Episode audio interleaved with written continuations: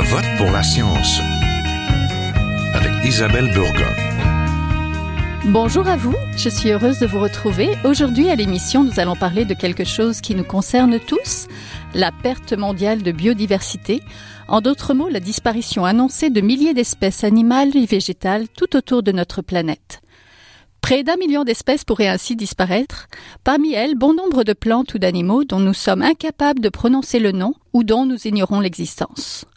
Une autre inquiétude, ce taux d'extinction des espèces s'accélère, particulièrement pour les plantes et les espèces situées dans les îles et dans la région du Pacifique. Mais pas seulement. Nos petits-enfants verront-ils encore des caribous forestiers dans leur habitat naturel? La question est tout sauf anodine. Un quart des espèces de la planète seraient menacées de disparition, comme le rappelait un récent rapport de la plateforme intergouvernementale sur la biodiversité et les services écosystémiques. Ce rapport d'évaluation mondiale de la biodiversité a été élaboré par plus de 150 experts de 50 pays au cours des trois dernières années. Ce triste bilan se base sur près de 15 000 références scientifiques et sources gouvernementales. Le document évalue la relation entre le développement économique et son impact depuis 50 ans sur la nature. Il s'intéresse aussi aux répercussions de ces changements sur les communautés locales et les peuples autochtones, car ce sont les premiers à constater que les animaux et les plantes disparaissent de leur quotidien. Depuis 1900, nous avons perdu près de la moitié des espèces d'amphibiens, le tiers des récifs coralliens et de très nombreux insectes.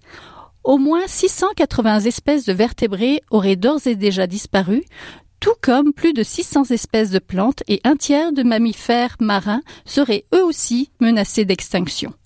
La plupart des écosystèmes subissent l'emprise toujours plus grande de l'homme. Il n'y a qu'à penser à la déforestation grandissante des forêts tropicales et aux récents incendies de l'Amazonie. Alors, comment faire face au déclin de la nature? Nous vous en parlons tout de suite. Restez avec nous.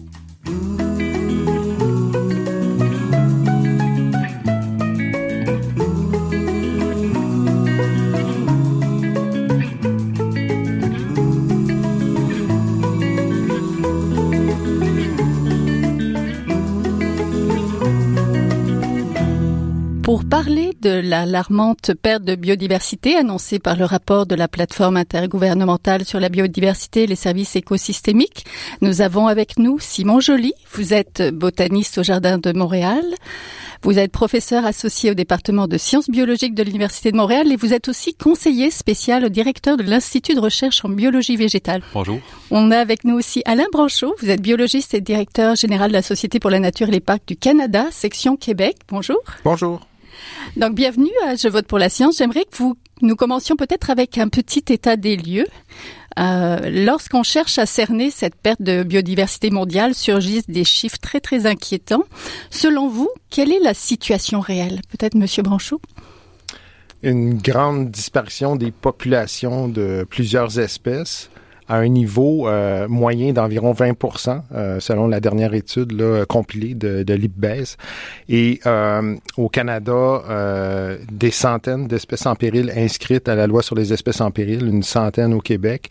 On est vraiment dans une situation où plusieurs euh, facteurs qui expliquent le déclin des espèces sont euh, actifs en croissance. On parle de perte d'habitat, on parle de, des changements climatiques, évidemment, de, de, de prélèvement, donc de, l'exploitation des, des, des, populations animales et végétales, la pollution euh, et euh, également les espèces envahissantes à cause du commerce international. Donc, tous ces facteurs-là ont une cause commune qu'on pourrait élaborer euh, en lien avec la croissance économique, mais la situation, euh, on peut la, la, qualifier de grave. Et qu'en est-il des taux d'extinction des plantes? Un récent récent article scientifique faisait le point là-dessus, justement, que... Ben, il y a, ça a rajouté, disons, son, euh, son grain de sel sur beaucoup mm -hmm. d'articles qui sont parus sur les, les invertébrés, sur les mammifères, et les plantes n'y échappent pas. Là. Il y a une étude qui a recensé, euh, en fait, toutes les espèces qui sont éteintes depuis les 300 dernières années. Puis ce qu'ils ont constaté, en fait, c'est que le taux d'extinction augmente. Euh, actuellement, depuis une centaine d'années, on évalue le nombre d'espèces qui, euh, qui disparaissent environ trois par année. Euh, les extinctions, c'est normal, c'est quelque chose qui revient de façon normale au cours de l'évolution, mais ces taux-là, ils sont environ 500 fois plus élevés que ce qu'on observe sur des, millions et des millions d'années. Donc, on peut dire vraiment que c'est des taux qui sont alarmants et qui sont beaucoup plus élevés que, ce qu'on devrait s'attendre normalement. Il y a des espèces qui disparaissent, mais il y a des espèces qu'on retrouve aussi. Je pense que l'article en parlait qu'on découvre finalement? Oui, bien évidemment, c'est sûr que des fois on rapporte des espèces qui sont disparues, puis euh, parfois on a la chance de pouvoir les retrouver. Donc en ce moment-là, c'est c'est heureux. Euh, cependant, je dirais que bien qu'elles soient pas éteintes, généralement ces espèces-là sont pas dans très bonnes euh, sont menacées, très bonnes conditions parce que si on les retrouve souvent, c'est qu'ils sont dans des populations isolées, donc elles sont extrêmement menacées de, de disparaître à nouveau. C'est pas forcément le cas des vertébrés? Quand on les perd, on les perd? Oui, la plupart des grands vertébrés euh, ont des populations en déclin, une situation très difficile. Ça s'explique par le besoin d'avoir de larges territoires, exploiter de grandes ressources euh, au niveau alimentaire. Et euh, comme la principale cause du déclin des espèces partout dans le monde, c'est la destruction des habitats, mm. les mammifères, les grands mammifères principalement, sont les premières victimes là, de, de, de, de, ce, de ces déclins-là, de ces disparitions de population. Et le Canada, le Québec n'y échappe pas. On a juste à penser aux différents écotypes de, de caribous mm-hmm. qui sont en déclin euh, prononcé. Citons un exemple, le caribou euh, migrateur de la population de la Rivière-Georges qui a décliné de 99% par rapport à des références. Encore là, il y a des variations normales dans ces populations-là, mais là, on a vraiment atteint un plancher et plusieurs facteurs s'unissent pour empêcher un rebondissement des populations. Donc, on, c'est ce qu'on observe au niveau scientifique, c'est ce qu'on observe aussi euh, euh, dans les faits, puis une lenteur au niveau gouvernemental à, agir de ce côté-là. Oui, nous avons des espèces menacées, je pense aux caribous forestiers justement. Est-ce qu'elles sont plus nombreuses qu'avant? Est-ce que ben, en fait, on, on, c'est sûr qu'il y a une augmentation du déclin des espèces, donc une augmentation des espèces euh, euh, officiellement désignées euh, en péril. Mm-hmm. Ces chiffres-là, comme au Canada, c'est un peu artificiel dans le sens que euh, ce sont des espèces qui ont été inscrites euh, au, au, travers d'un processus sérieux, le, le, Comité sur la situation des espèces en péril au, au, Canada. Le Québec a son propre mécanisme, mais comme tel, par exemple, au Québec, la liste des espèces floristiques ou fauniques menacées ou vulnérables ne, ne bouge, très, bouge très peu parce que les processus inscriptions sont extrêmement complexes, très politiques. Mm-hmm. Et euh, au niveau euh, fédéral, en ce moment, il y a environ 590 espèces officiellement euh, inscrites. Puis il y en a à peu près 200 qui sont dans les limbes, qui sont en attente d'une décision gouvernementale pour l'inscription. Euh, mais euh, donc c'est un reflet de, de, de, la tendance générale à ce qui est un déclin. Mais on a observé surtout certains euh, groupes animaux ou groupes de végétaux. Il y en a qui sont plus difficiles à étudier. On avait des connaissances scientifiques moins importantes sur ces espèces-là. Mm-hmm. Alors euh, dans le cas des insectes, par exemple, il y a très peu d'espèces qui sont inscrites à la liste fédérale, mais euh, on n'y échappe pas nous aussi. Il y a beaucoup d'espèces là qui sont en déclin. C'est ça, c'est que les insectes et les plantes sont liés souvent parce qu'il y a des extinctions de plantes et des co-extinctions entre les insectes et les plantes. Ah, c'est certain. C'est, c'est un des effets. Les écosystèmes, ça, ça agit dans, dans un tout. Et c'est certain que si on a des espèces, par exemple, d'insectes qui euh, se nourrissent ou, ou, doivent vivre sur des plantes en particulier, puis que la, la plante disparaît, ben évidemment, les insectes qui sont associés à la plante vont disparaître euh, eux aussi. Donc, c'est certain que des fois, on étudie les, les, les individus ou les espèces euh, individuellement, mais il faut toujours considérer que ça fait partie d'un écosystème, d'un tout. Puis, puis évidemment, plus on perd des espèces, en fait, plus c'est la santé des, des des écosystèmes qui, qui s'effritent. Puis euh, à un certain moment donné, on passe un seuil de, de non-retour où là, mm. tout se met à tomber, puis les, ça, ça va débouler, puis là, il va y avoir de plus en plus d'extinction. Est-ce qu'il y aurait une plante qui symboliserait un petit peu, euh, qui serait un peu le canari finalement, qui symboliserait cette perte de biodiversité? Euh, Je pense pas qu'on peut dire ça parce que le problème de perte de biodiversité est très complexe et les plantes, euh, les plantes, surtout les plantes menacées au Québec, euh, proviennent de différents habitats. Donc, euh, on peut pas avoir une plante qui représente l'ensemble des des problématiques environnementales ou de perte d'habitat. On a des espèces, par exemple, qui sont menacées, qui proviennent de la région des Chic-Chocs, donc des régions plus montagneuses. Il y en a qui viennent de l'estuaire du Saint-Laurent. Et donc, c'est difficile d'avoir une espèce qui va nous montrer un peu euh, l'état des écosystèmes. Donc, je pense que ce qu'il faut penser, c'est garder une diversité d'habitats, puis, puis les garder dans, dans un dans une bonne condition qui va permettre de maximiser le nombre d'espèces parce qu'il n'y a pas une espèce qui va pouvoir nous donner une idée sur la qualité de l'ensemble mm. des écosystèmes qu'on a ici mm. au Québec. Du côté des animaux, est-ce que... Euh, ben, je pourrais peut-être prendre un exemple d'une espèce mm-hmm. végétale juste qui, qui, qui symbolise euh, quand même certaines causes du déclin. Euh, mm-hmm. Par exemple, le ginseng 5 foliole, au départ, cette espèce-là a été exploitée beaucoup trop dans les, les, siècles derniers parce qu'il y avait une valeur commerciale et les populations ont vraiment été abaissées. Et ensuite, maintenant, aujourd'hui, il y a encore des populations importantes de ginseng euh, en Ontario, au Québec. On parle du Canada. Par contre, là, c'est la perte d'habitat qui devient le facteur qui vient amplifier le déclin de l'espèce. Et euh, un exemple concret, en ce moment, il y a un site qui, en théorie, euh, devrait être protégé selon la loi sur les espèces menacées vulnérables. On n'a pas le droit de tuer un plant de ginseng, selon la mm-hmm. loi provinciale. Et le gouvernement doit prendre une décision dans les jours les prochains jours, c'est imminent, euh, et il est forcé de prendre une décision à savoir s'il va protéger ce site-là ou non. Alors, il y a aussi, euh, c'est un dossier qui traîne depuis euh, dix ans, donc vous voyez la lenteur de l'appareil à, agir pour protéger ces espèces-là. Donc, le, le ginseng 5 foliole, c'est un exemple. Au niveau des espèces animales, on, peut aller dans les deux sens. Ce matin, en m'en venant euh, à l'émission, j'ai vu un faucon pèlerin euh, à côté de ma maison euh, qui symbolise l'action positive, la possibilité, l'espoir qu'on peut rétablir des espèces. Dans ce cas-là, il y avait une cause très précise, on pouvait agir, il y a eu des, des gains, et c'était un juvénile. Donc, à chaque année, il y a une famille de faucons pèlerins qui vient derrière chez moi se, se, se pratiquer à chasser et tout. Donc, c'est très positif. Mais on a tous les autres exemples d'inaction. Mm-hmm. Le chevalier cuivré qui disparaît dans, dans, dans l'indifférence totale au Québec alors que c'est un, élément de notre biodiversité qui est unique. On devrait, euh, on est responsable de protéger cette espèce-là et il se fait euh, vraiment pas grand-chose pour cette espèce-là. Donc, c'est un poisson qui est unique au Québec qu'on trouve dans le fleuve Saint-Laurent et euh, dans la rivière Richelieu. Oui. Parlons des perturbateurs, donc des sources de stress qui pèsent sur notre planète et au Québec aussi. Donc, pour vous, les principales causes de cette perte de biodiversité? Ben, clairement, les principales causes, c'est la perte d'habitat et j'ajouterais aussi la fragmentation des habitats qui cause un stress supplémentaire sur les euh, euh, sur les populations. Donc, plus on fragmente les habitats, plus on perd des habitats. Les habitats dans lesquels les espèces peuvent vivre deviennent extrêmement petites. Euh, à l'extrême, on se retrouve presque avec une sorte de, zoo ou de jardin botanique où on va conserver les espèces, mais de façon presque artificielle en y apportant beaucoup, beaucoup de soins. Euh, donc, clairement, au niveau de la Terre, je parlais des, des extinctions d'espèces un peu plus tôt. Euh, les études ont montré que les endroits dans le monde qui sont les plus vulnérables, c'est euh, les îles beaucoup parce qu'il y a une pression humaine qui est très importante et les espèces n'ont pas beaucoup d'endroits où aller ailleurs, sont, sont contraintes. Donc, c'est sûr qu'ils sont sous plus grand stress. Puis euh, évidemment, les, les, points chauds de biodiversité où il y a beaucoup d'espèces endémiques, donc qui se trouvent pas ailleurs dans le monde, euh, sont aussi des endroits où on voit le plus d'extinction. Donc clairement, l'habitat, les changements climatiques, euh, on en parlait, le, rapport de l'IBES en, en parlait un petit peu. Mm-hmm. C'est sûr que l'impact des changements climatiques va, va s'accroître au cours des années. On a eu une augmentation d'un peu plus de environ un degré Celsius depuis l'ère pré-industrielle, donc environ 150 ans. Et on s'attend à ce qu'il y ait une augmentation de 2 degrés d'ici peut-être 2050.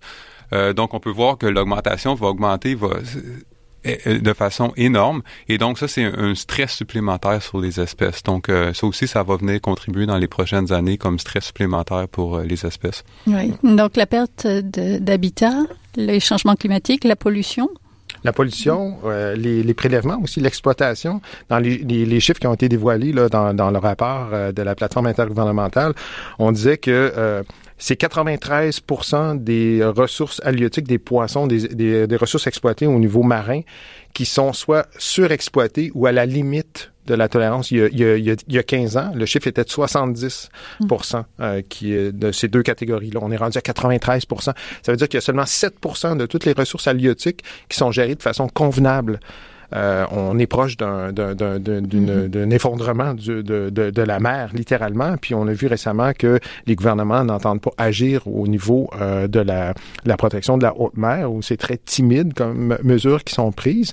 Au niveau pollution, euh, les projections, entre autres du Club de Rome, qui s'avèrent maintenant assez fidèles à des projections qui ont été faites dans les années 70 indiquent que la pollution va devenir un facteur déterminant dans la prochaine décennie.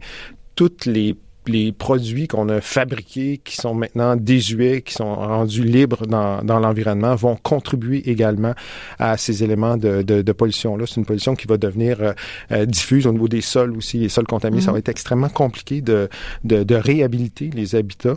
Euh, la, mais l'habitat, la perte d'habitat demeure le facteur principal. Dégradation d'habitat, perte d'habitat, fragmentation d'habitat, et dans un contexte de changement climatique pour enchérir euh, euh, le fait que ce soit fragmenté, ça, empêche euh, la, possibilité pour les espèces de s'adapter et d'occuper de, nouvelles niches ou de nouveaux habitats parce que l'habitat est fragmenté. Donc, on, est vraiment dans cette situation-là euh, en termes de, quand on parle de, de, de, de situation critique. Je pense qu'on on a les chiffres scientifiques pour appuyer euh, des, énoncés comme cela. Que fait le Québec et le Canada pour les zones protégées? Parce qu'à un moment donné, on parlait d'air protégé ou un minimum de protection. Peut-être qu'un peu plus, le Canada a peut-être un peu plus avancé euh, pour les terres que la mer. Là. Mais ben, en fait, euh, au niveau marin, le Canada a atteint son objectif international de 10 Donc, euh, on a réussi à franchir ce, ce, ce seuil-là. Euh, on l'a dépassé de même de, de, de, de, quelques pourcentages. Donc, ça va bien de ce côté-là. Au niveau scientifique, le, chiffre de 10 d'air marine protégée d'ici 2020, c'était un chiffre qui était bureaucratique ou une, une entente internationale. Mm-hmm. Au niveau scientifique, au, au, niveau marin, autant marin que terrestre, on, on, on identifie 30 de protection de de, de, de superficie, euh, d'écosystèmes, comme étant un seuil minimal pour assurer une, euh, durabilité aux écosystèmes terrestres. Donc, euh, ça, c'est un, élément. Au niveau, euh, donc, au niveau euh, du Québec aussi, parce que le Québec a des responsabilités au niveau de la protection des, des aires marines protégées, on, on arrive à 9,8 avec tout ce qui est annoncé. Il reste du travail à faire, mais on devrait atteindre notre objectif d'ici la fin 2020. Au niveau terrestre, le Canada est à 12% le Québec à 10% Il y a suffisamment de projets au Québec et au Canada pour atteindre l'objectif international de 17% mais encore là, l'horizon 2030 avec 30% d'air protégé, c'est mm. vraiment un minimum qu'il faut atteindre et c'est la solution pour la perte de biodiversité et c'est la solution pour lutter contre les changements climatiques.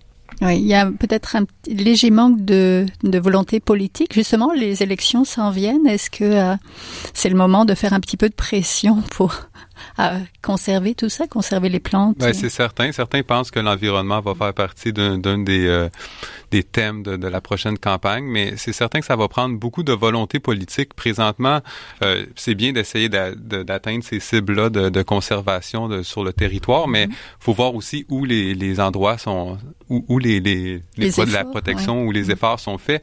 Puis souvent, on va dans les, les endroits les plus faciles. Au Québec, euh, la, grande biodiversité se trouve dans le sud de la province, mais c'est aussi des endroits où on n'a pas une énorme euh, couverture d'air protégé. Et, euh, mais c'est beaucoup plus difficile. On pense à, l'agriculture qui occupe une, une, immense espace au niveau des basses terres du Saint-Laurent. C'est beaucoup plus difficile de, protéger des, grandes surfaces. Mais je pense que si on veut penser à protéger la biodiversité, il va falloir qu'on qu soit courageux puis qu'on fasse euh, euh, ce mouvement-là d'aller peut-être essayer de mm-hmm. protéger davantage euh, ces, ces endroits-là aussi. Oui. Si nous nous mettions en mode solution, ce que nous devrions faire pour ralentir, arrêter ou même inverser cette immense perte animale et végétale, est-ce que c'est encore possible de d'arrêter, de renverser le processus Absolument. C'est oui? possible de, de faire les changements euh, importants qui s'impose pour avoir des résultats concrets et protéger cette biodiversité-là. La, la, nature, les espèces ont une capacité de résilience, de rebondir qui est mm. extraordinaire. Ça fait des milliards d'années que euh, la, les espèces évoluent. Il y a ça dans, dans les gènes de la nature. Vous n'êtes pas juste optimiste, Monsieur Bonchot? Non. Alors, si on regarde les cinq causes qui ont été identifiées comme étant les principales causes du déclin, il y a donc la perte d'habitat, euh, il y a euh, l'exploitation, il y a la pollution, il y a les changements climatiques et les espèces envahissantes. Ces cinq causes-là ont, ont, une cause commune qui est la croissance économique. Et mmh. si on ne s'attaque pas à revoir le modèle de société dans lequel on vit, tous les efforts qu'on va faire d'un point de vue scientifique, d'un point de vue conservation, vont être vains. Le monde est détruit par la croissance économique. Donc, on doit s'attaquer à ça. Ça, c'est une des choses qu'on doit faire.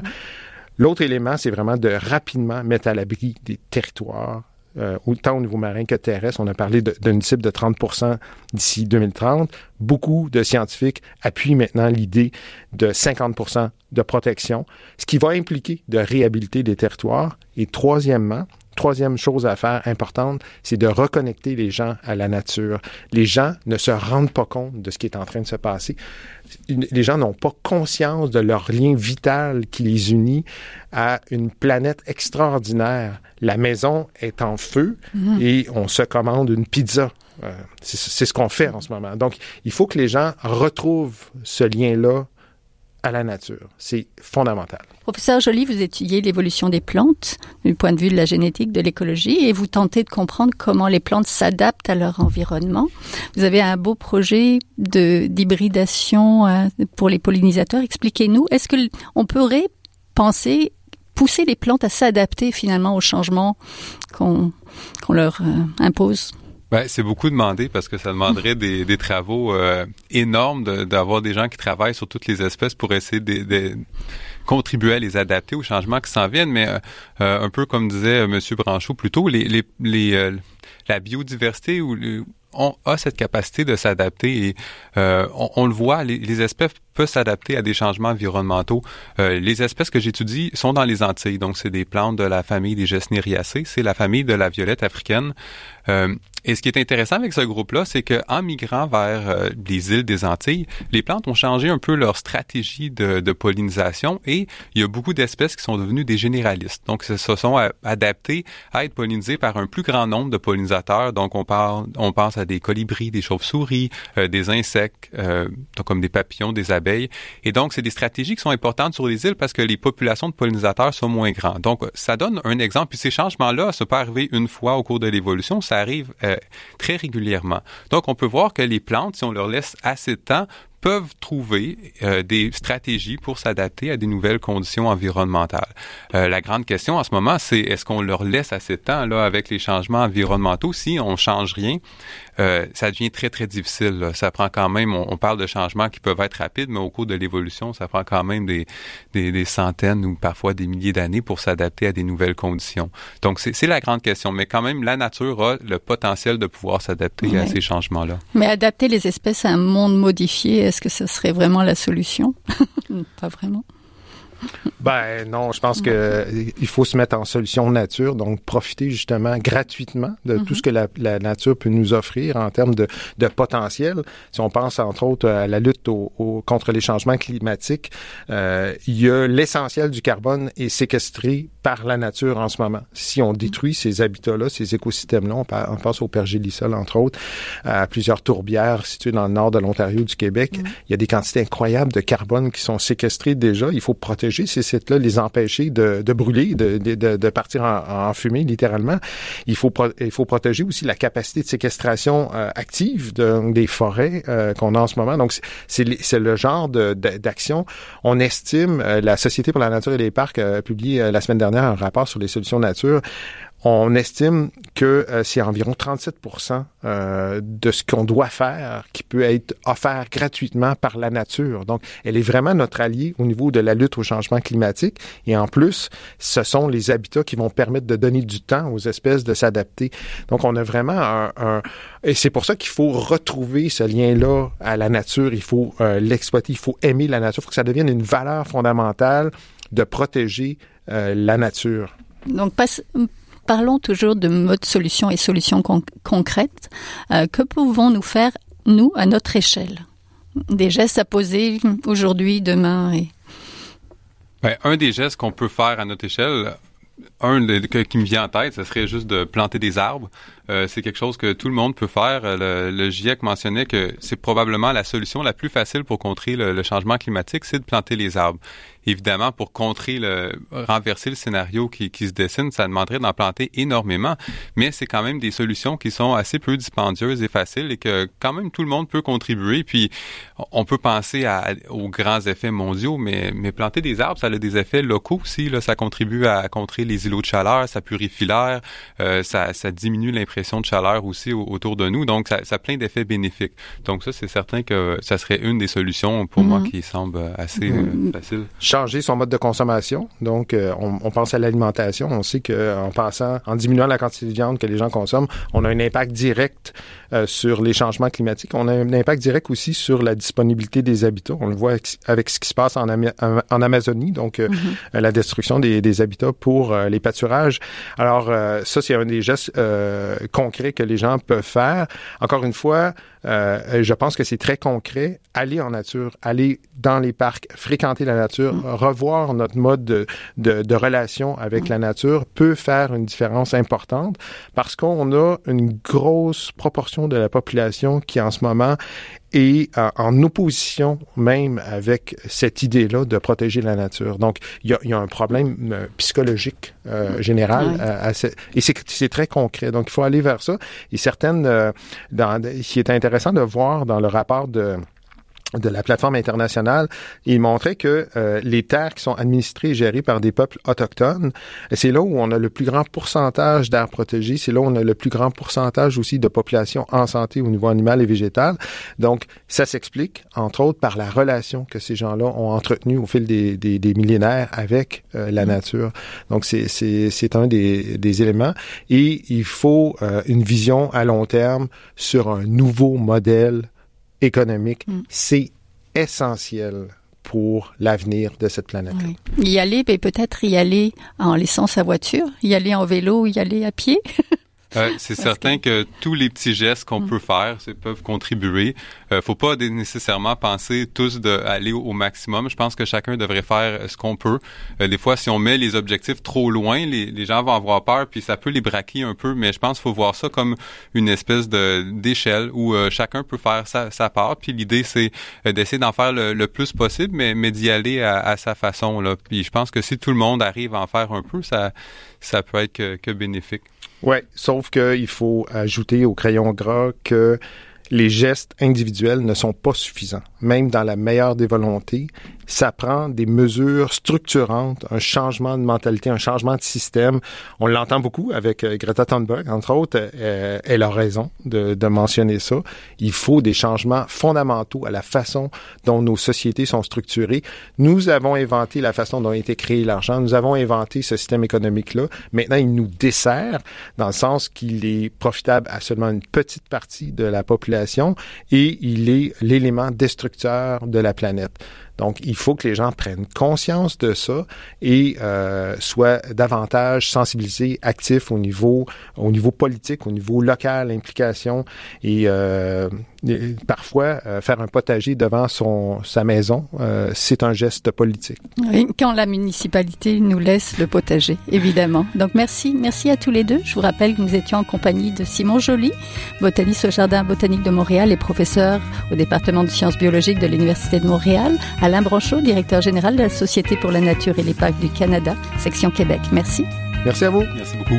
C'est tout pour cette semaine. Je vote pour la science est une production de l'agence Science Presse avec Radio VM, à la régie Daniel Fortin, à la recherche, la réalisation de l'émission et au micro Isabelle Burguin.